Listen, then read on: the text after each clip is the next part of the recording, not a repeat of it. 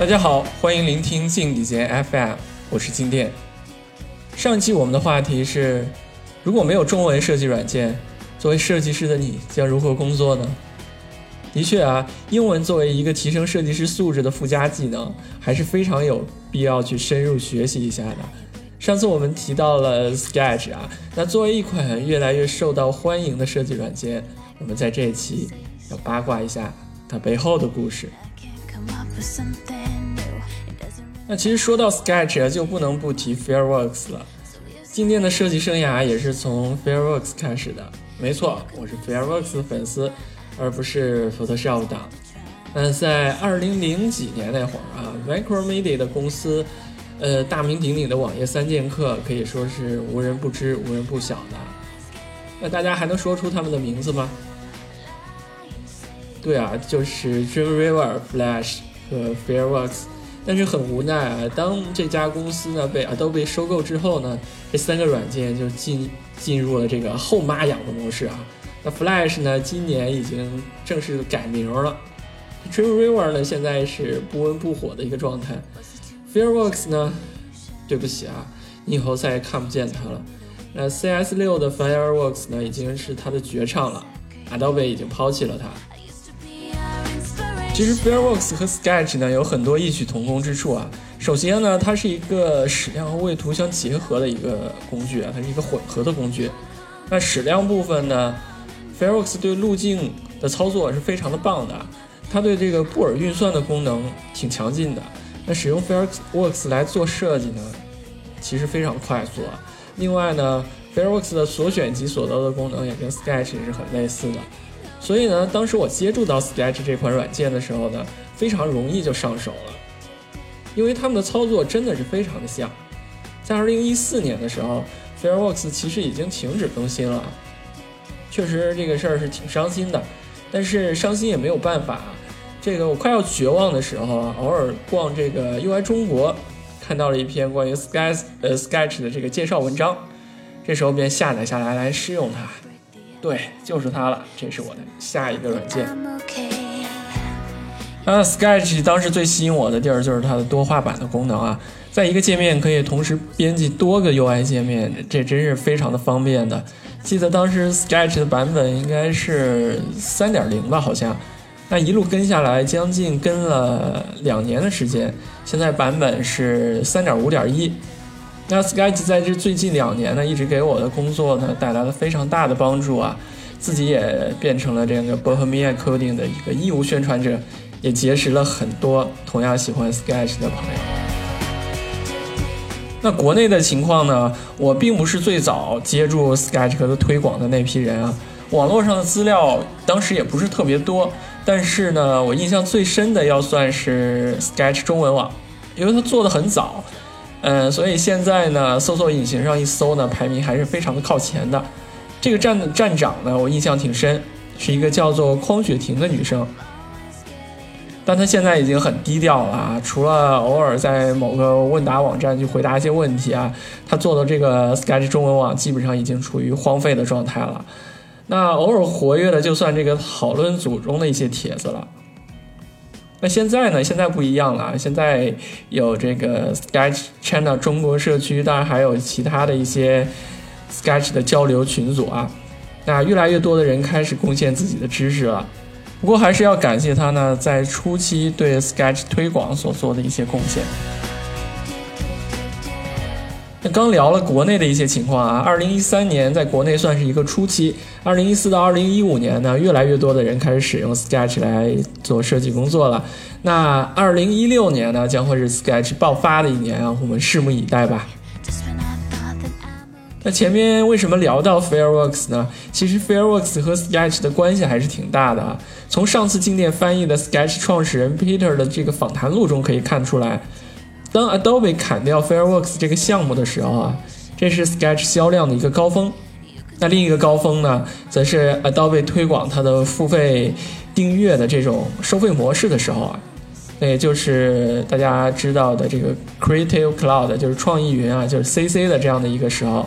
你看啊，其实很多人都是从 Fireworks 转到 Sketch 的。那今天作为 Sketch 的使用者，确实也真是感同身受。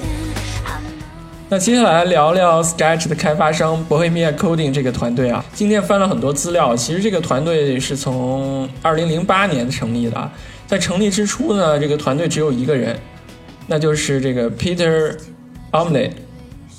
那于是呢，这个家伙把自己大学时候做的这个软件，呃，Draw It，然后还有一款叫做 FontKiss。那 Draw It 可以看作是 Sketch 的前身呢。那 FontKiss 呢？是一款这个 Mac 平台下的字体管理软件，那就把这两款软件呢放到了我们这个公司的主页上来售卖它。那随后的2011年是 Bohemia Coding 开始发力的一年啊，这一年这个团队迎来了他的合伙人，这个合伙人叫 Emmanuel s a r e m a n u e l s a r 负责的是设计工作，而 Peter 呢负责开发。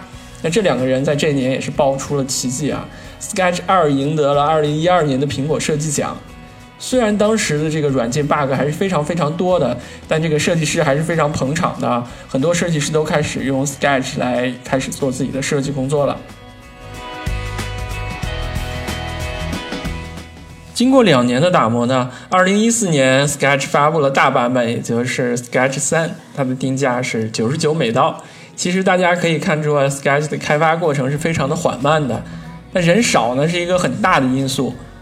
另一方面呢，Peter 这个人对于如何做产品呢，有他很独特的一套见解。这个我们在最新的采访中啊，Sketch 的过去、现在和未来里边都有所体现。我们来看一下这篇 Jeff Tahan 发布在 Medium 上对 Peter 的访谈录啊，今天摘录一些大家感兴趣的要点给大家。现在 Bohemia Coding 团队是怎样的一个构成呢？Peter 说，现在一共有十三个人，这其中很多人会承担多项职能。团队里有六个开发工程师，一些设计师、技术支持，还有 QA。那另外的一些人呢，负责插件和脚本的社区。那更重要的是呢，这个团队中大部分的人都是一专多能的这样的一个角色。那另一个特点呢，他们是通过互联网远程办公的。所以这一点也是一种非常独特的团队构建形式，他们不用天天见面，只需要在家完成自己的工作就行了。当 Jeff 提到他们为什么不选择在硅谷办公，Peter 说他不喜欢硅谷这么浮躁的环境啊。当然还有就是通过远程办公可以让团队的成员不需要考虑同在硅谷生活的人工作。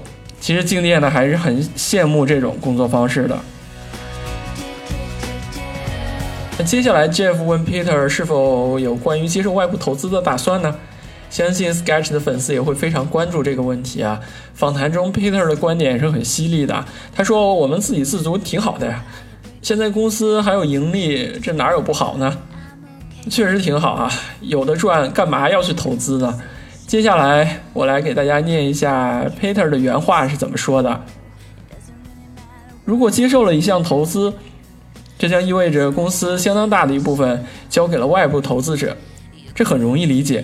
这些投资者希望通过投资来获得巨大的回报，也许会通过一些方式和手段来达到目的，但这种方式和手段在我看来并不是真正对 Sketch 有益处的。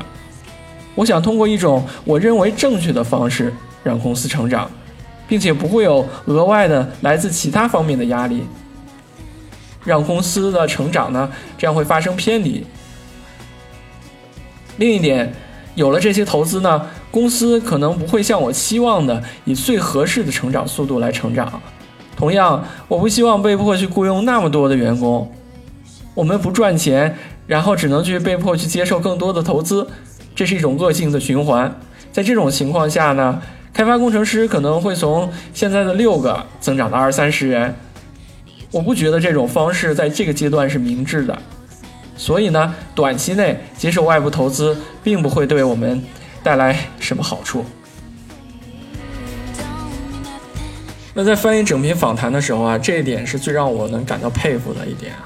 当我们大家都在讲求快、竞争、压力的时候呢，Peter 的这种观点让我觉得他很从容，步调速度适当，不要太快，有钱赚。不盲目扩张，不盲目接受投资。讲到这儿，感觉国内的这些拉到投资就觉得引以为荣的风气，真是弱爆了，有没有？另外，静电感兴趣的一点就是 Sketch 是怎么应对 Adobe 的。那访谈中，Peter 也表示，Adobe 的新工具不会在特色上超越 Sketch，因为 Sketch 在建立一个良好的生态系统，这点 Adobe 是无法复制的。说到这里呢，静电也想说说自己的看法。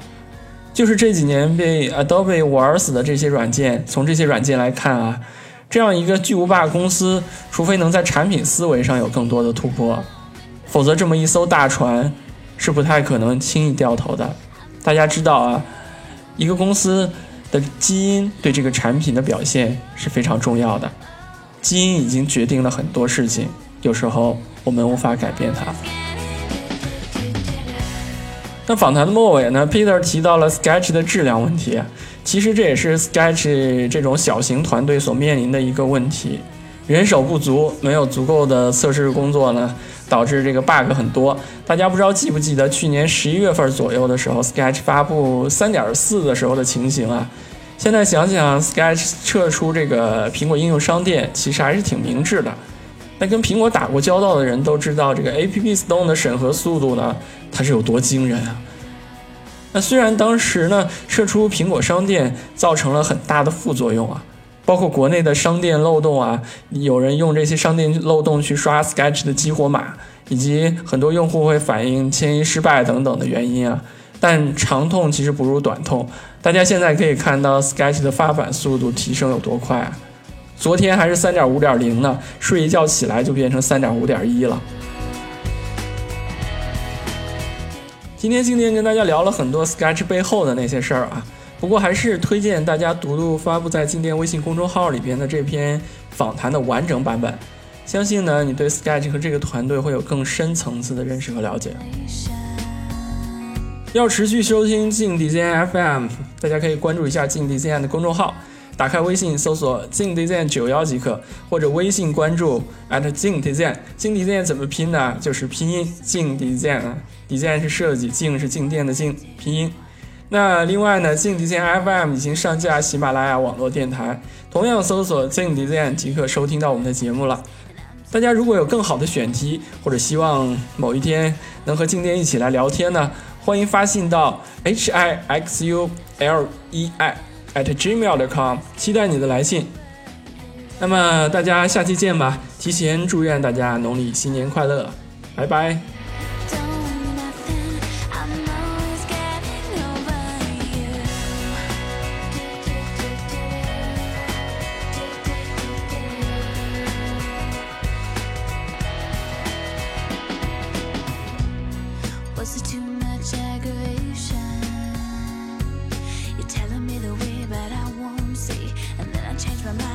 said